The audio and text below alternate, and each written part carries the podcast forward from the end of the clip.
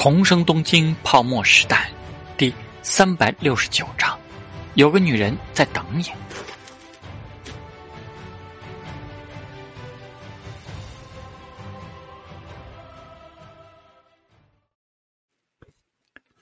看着陶之命在一群中年老年男人当中微笑着谈论，莫妮卡贝鲁奇想起他说的什么，与他们聊天真是无趣之类的话，一时有点分不出真假。他现在明明很头的模样，难道说现在就是所谓的表演？但不容他多想。等他一个人坐在那里了，果然开始另外有男人过来邀请他跳舞。此时此刻，莫妮卡·贝鲁奇忽然也并不排斥了，和他一起进入舞池。随后还在轻轻的摇晃中看了看陶志明，他根本就没有在意这边，还在与那些人聊着。这么说，陶先生是金融方面的天才啊！有人感叹着，在金融市场中能这么快的积累财富吗？闻所未闻呐！陶志明谦虚的笑道：“也许是霓虹所积累的实力在严格的金融控制中被低估了吧，所以现在猛烈的爆发起来。而我刚好在这次机会中非常幸运，只不过我不应该算在这一次机会中获利最多的。”在我看来，由于有很多资金在过去两年里获利颇丰，大家的判断都过于乐观了。说完，他很神秘的说道：“见今天有缘与大家认识，分享一下我的小判断吧。也许在月底左右会有一次猛烈的下跌波动，包括埃克托在内，好几个关注着金融投资的都呆了呆。随后有人忍不住笑起来：怎么会？现在各大股市都处于涨势。”并不夸张，所以这是个人的判断。陶志明举了举香槟杯子，听说都灵是整个意大利最甜的地方，我去品尝一下保罗先生准备的巧克力甜点。对陶志明更加了解的埃克多也跟了过去，一边小声问他：“你真的这么判断？这个月底左右？”只能说可能性比较大。陶志明笑呵呵的看着他：“怎么，你交给索罗斯的钱？”你知道他采取的什么策略？不知道，埃克多踌躇的说道。但我还有五百万的小资金，自己在尝试。哦，陶之命懂了，他当然是买的多，而不是空。做空本来就不是散户中常见的做法，至少现在这个时代还不是。有有多大的可能性？陶之命吃了一块白巧克力，很无语的看着他。这种话怎么可能对你讲？难道还说一个百分比数字？但这是个好现象，说明埃克多已经很崇拜他的投资策略了，因此才患得患失。他对其他人多一句嘴，无非是想起到两个效果：如果有人心动了，那么空头大军可能多几分细微的力量，到时候逃之命获利更多；如果他们没有心动，那么，等黑色星期出来之后，他们对桃之面就得神神叨叨的开始崇拜了。别看一个个端着架子聊什么历史、文学、艺术，心里其实都是生意。这些话题无非是用来创造出钱以外的话题，以及区分自己与一些普通老百姓的不同罢了。虽然也有真正热爱的，但那些人至少不会出现在今晚这个场合。他嘴里随意着品尝着巧克力。眼睛飘到舞池中缓慢挪动步伐的莫妮卡·贝鲁奇，这个女人还看他一眼。陶成命只觉得好笑。刚才说不想跳舞，他看到了不远处时不时看向自己的保罗·维塔利和特丽莎·贝蒂，就放下了香槟杯子，走了过去。保罗先生，感谢你准备的招待晚宴。我们找个安静的地方谈谈正事。陶先生，这边请。保罗·维塔利等了很久，但他还是拉着陶之命对屋里的众人说道：“陶先生四天前还在东京，然后一路到了洛杉矶、纽约。今天早上来到了意大利之后，又忙碌了一整个白天。今天晚上非常荣幸能招待各位，还请继续享受美酒和美食。我和陶先生先失陪一下。言语之下就是等会儿可能不出现了。你们想玩的继续玩。”不想玩的，现在就可以视为晚宴结束了。陶志明和他们一一地握着手，自然也由前原久美奈送上了名片，然后就头也不回的与保罗·维塔利一起上楼了。齐奥古驰看着已经有些想离开的其他人，嘟囔了一句：“无趣的宴会。”莫妮卡小姐和我一起回米兰吗？莫妮卡·贝鲁奇却平静的摇了摇头：“有点晚了，阿姆斯庄园应该有客房吧？”特丽莎小姐，当然，留下来先招呼他们的特丽莎却巴不得他们都赶紧先走，她好去参加最重要的谈判。齐奥古驰深深的看他一眼。随后就招呼着其他朋友，又改口去都灵城中。他他觉得今晚的聚会可够无聊的，仿佛纯粹只是帮他们认识一下那个东方人。但既然没有什么特别的合作，也就没有必要去认识他。客人们陆续离开，特丽莎就招待着远道而来的克伊霍尔德、伯恩斯坦利、埃克托·汤姆森，让人带他们去庄园里的客房了。而莫妮卡·贝鲁奇要留下来，却让特丽莎很意外。莫妮卡小姐，请随他到客房中休息吧。明天早上会有车送你回米兰。打扰了，他挺直接的问道：“等一下，陶先生还会下来吗？”特丽莎疑惑的看着他：“你留下来是为了他吗？”我有些问题想问他。莫妮卡直白的点点头：“这样啊。”特丽莎笑笑：“啊。那么，将你的客房安排在陶先生的隔壁，可以吗？等他过去，你会知道的。我也会告诉他。又来了，谢谢。莫妮卡并不在意他眼中的玩味，随着庄园里的人往里面去，和齐奥古驰一起回去。路上有漫长的无聊的时间，随后肯定还有再一次的冒昧邀请。不如留在这里，并且也确实对这个东方男人的反应很疑惑。特丽莎到了楼上，房间里正在交谈。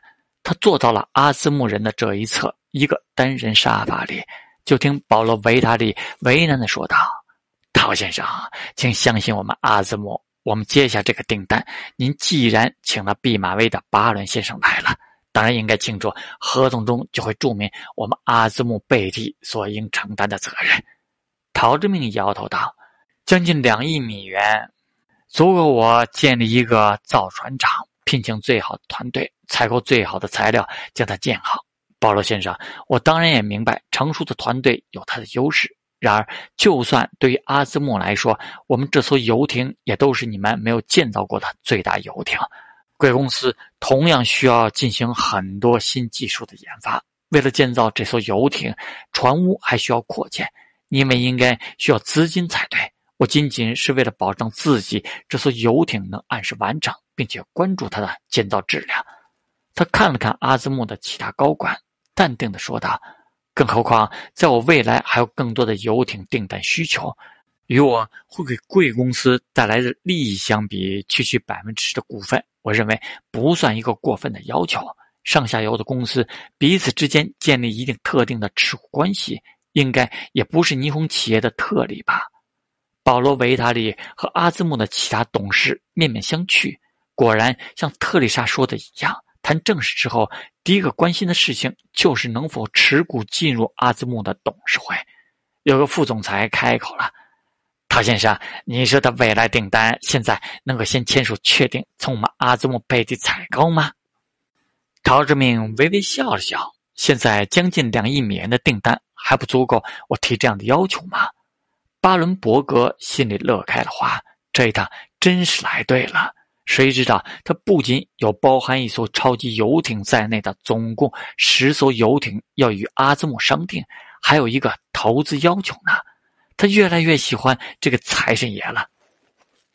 陶先生，建造这艘超级游艇所需要的投入，我们阿兹姆贝蒂是有充足资金的。保罗·维塔利着实不太愿意。在没有资金缺口的情况下寻求外部的投资，我们的董事会对此有不同的意见的。总之，这是我的底线。”陶志明断然说道。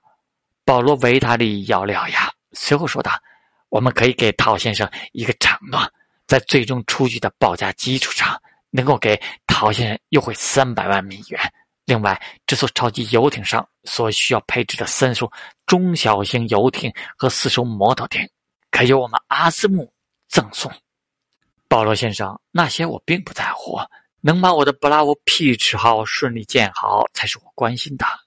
所以，能够投资入股，派出一个董事，在未来的三年里确保这件事是我的底线。游船交付后，到时贵公司想回购我手中的股份，我也会欣然同意的。陶志明当然知道他们不会缺资金，只要签下这个订单，仅仅凭这个订单，他们就能从这边的银行里贷出很多资金来做事。但他虽然开出了游艇交付之后那些股份能够被回购的条件，保罗·维塔利等人却很清楚，到时候阿兹莫的估值就不是现在能比的。与那百分之股份在三年内的分红和未来的价值比起来，降价三百万美元，赠送一些中小型游艇和摩托艇不值一提。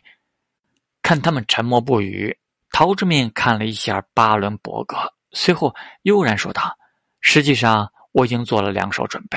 虽然和特丽莎小姐在霓虹沟通的很愉快，但我想要建造的游艇却是超出贵公司现在的技术水平和建造实力。贵公司对接受我的投资可能会有抵触这件事，我也考虑到了。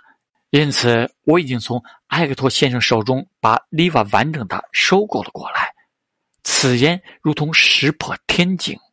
保罗·维塔利和阿兹莫的其他高官一时脸上变色。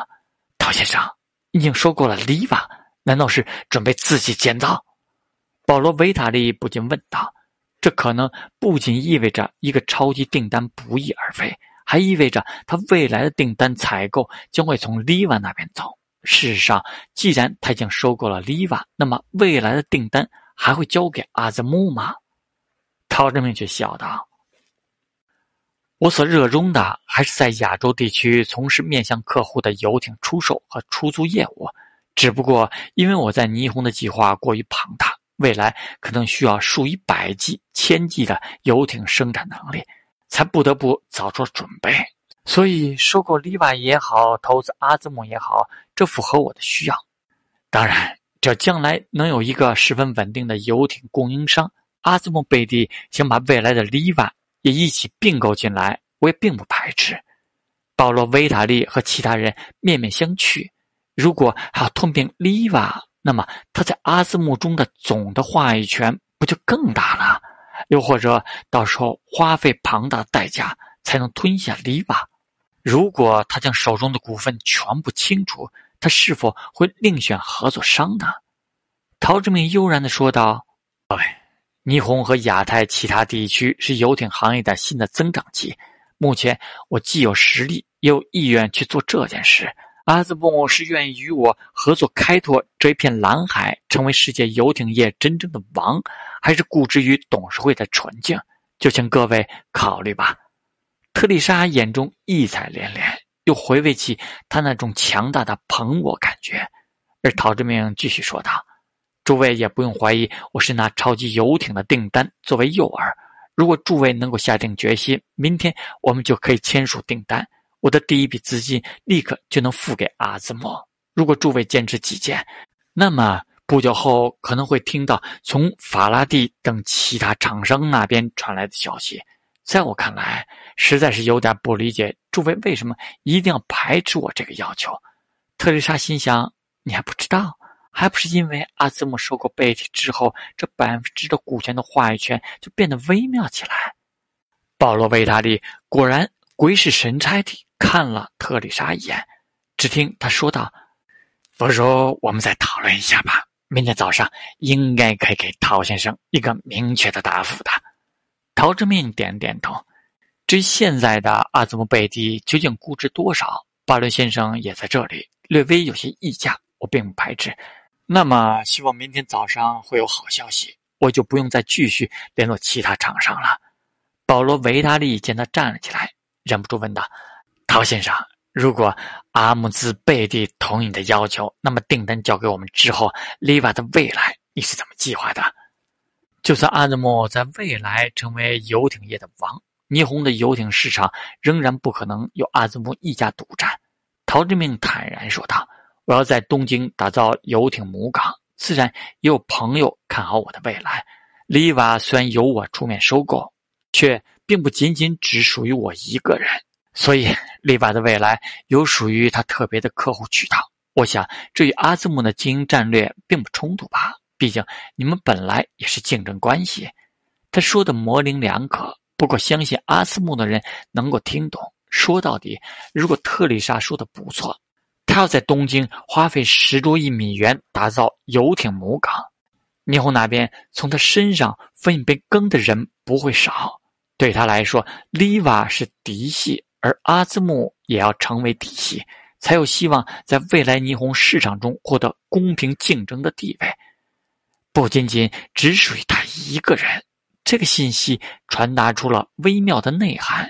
也许东京的游艇母港这个仅仅地价就要十多亿美元的项目中，也不仅仅只属于他一个人。虽然福布斯认为他的个人资产超过十亿美元，但既然没把他划入超过二十亿美元这个档次。他所拥有的财富就不足以真正的完全将那个游艇母港打造好。也许他说过，利瓦投资阿兹木其实是出于私心。毕竟游艇母港中这样泊满游艇才像样，这些游艇终归需要采购。他是想通过利瓦和阿兹姆出售游艇，从分红中获一份利，将他们送到门口。保罗·维塔利只听特丽莎。对陶志明轻声说道：“还有一位你之前一起聊过的客人，似乎被你勾起了好奇心。我安排他住在你的隔壁，他应该还在等你。”陶志明有点意外的看了看他，只见他脸上满是意味深长的笑意。他哑然失笑着摇了摇头，然后说道：“我知道了，看来是高看了那个女人啊，看上去已经活得通透了，实质上还只是一个。”二十三岁的女人而已。等他们走远了，保罗·维塔利不禁问道：“你说的是谁？晚上最引人注目的那个女人，和齐奥先生一起来过的？”特丽莎随后说道，然后就和他们重新回到了房间。片刻之后，阿兹木的其他董事全部进来了。特丽莎很好把握，因为贝蒂家族已经商量好了一个靠谱的解决方案。这个解决方案建立在特丽莎已经拿到了一份特别授权的基础上。一场以十年为周期的争夺，不必执着于眼前的短期利益。此时的陶之命这才发现，阿兹姆安排他入住的是一套单独的度假小别墅，而前原久美奈等人却被安排在别的小别墅中。旭方敏夫坚持要跟他一起，哪怕睡在一楼的沙发中。于是他跟着陶之命进门之后，就懵逼的看着自己已经做好了准备要睡的沙发上坐着一个风情万种的女人。你先到我的房间看一看吧。陶志明的嘴角翘起，对他说完就走向莫妮卡·贝鲁奇，好奇的问道：“这是庄园客房里提供的睡衣？”